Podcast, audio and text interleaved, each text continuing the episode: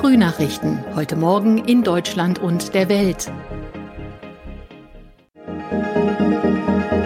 Herzlich willkommen zu unserem Podcast. Heute ist Mittwoch, der 18. Mai. Mein Name ist Nicole Markwald.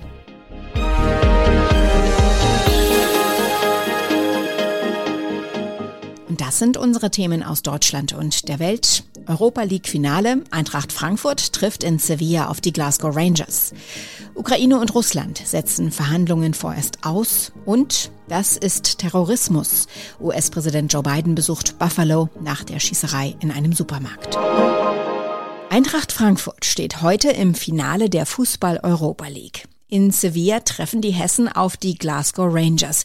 Und die Schotten sind als Bundesligaschreck bekannt, nachdem sie mit Dortmund und Leipzig schon zwei deutsche Mannschaften aus dem Wettbewerb geworfen haben. Beide Teams können mit einem Sieg eine lange Durststrecke beenden. Sebastian Musemann berichtet, Sebastian, warum wäre der Titelgewinn für beide Mannschaften so historisch? Ja, weil beide schon mega lang auf so einen Erfolg warten. Frankfurt hat das letzte Mal vor 42 Jahren einen Europapokal gewonnen. Für die Rangers ist sogar noch ein bisschen länger her, nämlich 50 Jahre. Da kannst du dir ja ungefähr vorstellen, wie groß der Titelhunger ist. Und zwar nicht nur bei den Spielern, sondern natürlich vor allem auch bei den Fans. Da gibt's Berichte, dass bis zu 50.000 Frankfurter mit in Sevilla dabei sind. Aus Glasgow sollen es sogar über 100.000 sein.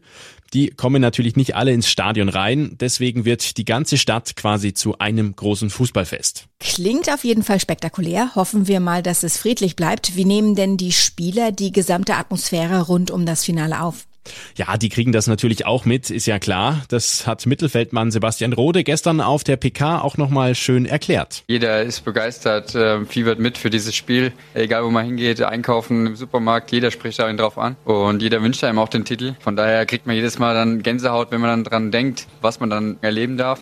Und statistisch gesehen kann für die Eintracht heute auch gar nichts schiefgehen, denn es gab schon mal ein Duell der beiden Teams. Das war 1960 im Halbfinale des Europapokals der Landesmeister. Und und da hat Frankfurt die Rangers mit 6 zu 1 und 6 zu 3 geschlagen. Die Ukraine und Russland haben die Verhandlungen zur Beendigung des Krieges vorerst ausgesetzt. Die Ukraine wendet sich dabei vor allem gegen einen Diktatfrieden von Seiten Russlands. Der Verhandlungsprozess hängt davon ab, wie die Ereignisse in der Ukraine verlaufen, sagte Kiews Unterhändler Michailo Podoljak im Fernsehen. Seit Kriegsbeginn habe sich die Lage spürbar verändert. Clemens Kurt berichtet. Das ist ein neuer herber Rückschlag. Der ukrainische Unterhändler warf Russland vor, weiter in seinen Stereotypen zu denken und die reale Situation in der Ukraine nicht begriffen zu haben. Beide Seiten werfen sich gegenseitig Narzissmus vor. Sollte es einen konkreten Vorschlag geben, ist die ukrainische Seite aber bereit, wieder zu verhandeln. Voraussetzung, die russischen Truppen ziehen sich vollständig zurück und alle besetzten Territorien werden befreit. Nach wochenlanger Belagerung haben sich etwa 260 ukrainische Soldaten Soldaten im Azov-Stahlwerk in Mariupol ergeben. Am Samstag hat ein 18-Jähriger an und in einem Supermarkt in der Stadt Buffalo im US-Bundesstaat New York zehn Menschen erschossen. Drei Menschen wurden verletzt. Die Opfer waren hauptsächlich Schwarze. Die Ermittler gehen von einem rassistischen Tatmotiv aus. Der Beschuldigte hatte ein Dokument online gestellt, in dem die Rede ist von der sogenannten Great Replacement Theory, also der Theorie vom großen Austausch. Das ist ein Verschwörungsmythos der extremen Rechten. Die Theorie, eine Elite arbeitet daran, weiße Christen mit europäischer Abstammung durch nicht weiße Angehörige anderer Glaubensrichtungen zu ersetzen. In den USA wird die Great Replacement Theory oft in Talkshows rechter Sender diskutiert und hat inzwischen auch Anhänger in Teilen der Republikanischen Partei. Gestern haben US-Präsident Joe Biden und seine Frau Jill Blumen am Tatort in Buffalo niedergelegt. Sie trafen sich auch mit Familien der Opfer, Ersthelfern, Polizei und örtlichen Politikerinnen und Politikern. Weitere Informationen von Tina Eck aus Washington. Die Attacke von Buffalo war Terrorismus. Präsident Biden verurteilte das mörderische rassistische Verbrechen. Die Ideologie der Vorherrschaft von Weißen habe keinen Platz in Amerika. Er rief alle Menschen im Land dazu auf, die Lügen zurückzuweisen. Hass werde sich in den USA nicht durchsetzen. Biden und seine Frau hatten Familien der Opfer getroffen, auch direkt den Tatort besucht, den Supermarkt in Buffalo. Der Täter hatte das Geschäft schon Monate vor der Tat ausgekundschaftet. Dabei war er auch von dem Sicherheitsbeamten konfrontiert worden, den er später töten sollte. Der offizielle Sommeranfang ist zwar noch über einen Monat hin, aber bei Temperaturen teilweise um die 30 Grad stellt sich das Sommergefühl natürlich jetzt schon ein. Nur angenehm ist die Hitze auch nicht. Wie man sich am besten auf die heißen Tage vorbereitet, weiß Vanessa Reiber. Bei Wärme haben wir alle mehr Durst und oft weniger Hunger. Vanessa, warum ist das so? Ja, das liegt an unserer Körpertemperatur. Bei Kälte muss der Körper viel mehr Energie aufbringen, um die Temperatur bei konstant 37 Grad zu halten. Wenn es wärmer ist, liegen Körper- und Außentemperatur näher beieinander und dann verbrauchen wir auch weniger Energie. Beim Schwitzen verlieren wir dafür aber wieder viel Flüssigkeit. Die Bundeszentrale für gesundheitliche Aufklärung empfiehlt daher zwei bis drei Liter über den Tag verteilt zu trinken. Ist es dann auch am besten, etwas Kaltes zu trinken? Ja, auch wenn das verlockend ist, zu eiskalten Getränken sollte man lieber nicht greifen, denn der Körper fährt hoch, um das Getränk zu erwärmen und uns wird davon nur noch wärmer.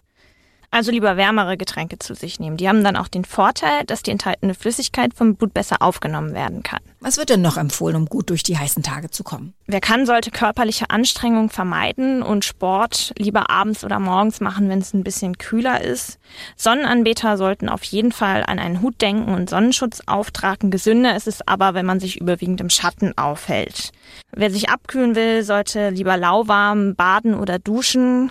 Kaltes Duschen ist wie die eiskalten Getränke leider keine gute Idee. Man kann sich auch feuchte Tücher in den Nacken legen, um so ein bisschen Abkühlung zu haben. Und wenn es jetzt schon so warm ist, kommt da ein Hitzesommer auf uns zu? Ja, die Meteorologen sagen voraus, dass die Sommermonate warm und trocken werden. Als heißer Tag gilt bei Ihnen ein Tag mit einer Temperatur von mindestens 30 Grad.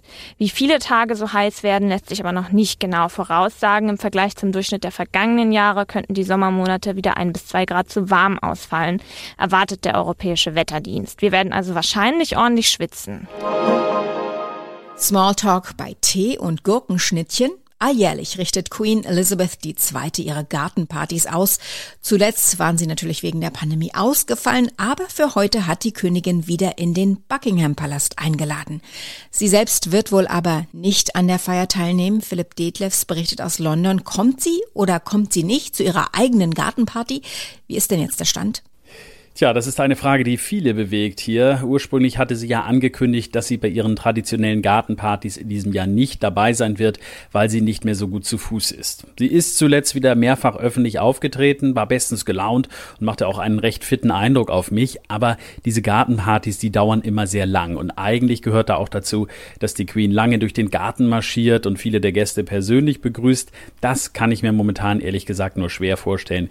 Ich denke, dass sie von Prinz William oder Prinz Edward vertreten vertreten wird, denn Prinz Charles ist gerade in Kanada mit Camilla. Du hast erwähnt, dass sie wieder mehrfach öffentlich aufgetreten ist und recht überraschend. Ist das jetzt quasi eine neue Strategie des Palastes, dass man das alles lieber vorher nicht ankündigt? Ja, ich glaube schon, dass das Absicht ist. Wenn man die Queen vorher nicht ankündigt, kann auch niemand enttäuscht sein, wenn sie dann nicht kommt. Umso größer ist die Freude, wenn sie doch auftaucht. Gestern zum Beispiel war sie hier in London ganz überraschend bei der Einweihung einer neuen U-Bahn-Linie. Die neue Elizabeth Line, natürlich nach ihr benannt, die soll den demnächst endlich den Betrieb aufnehmen.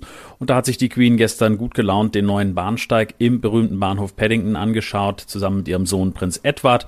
Und da war von den Bewegungseinschränkungen eigentlich kaum was zu sehen. Soweit das Wichtigste an diesem Mittwochmorgen. Ich heiße Nicole Markwald und wünsche einen guten Tag.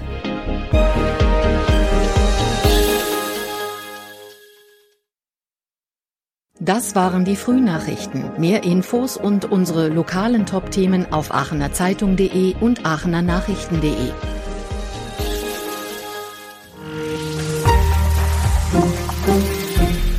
Die Frühnachrichten sind ein Podcast aus dem Medienhaus Aachen.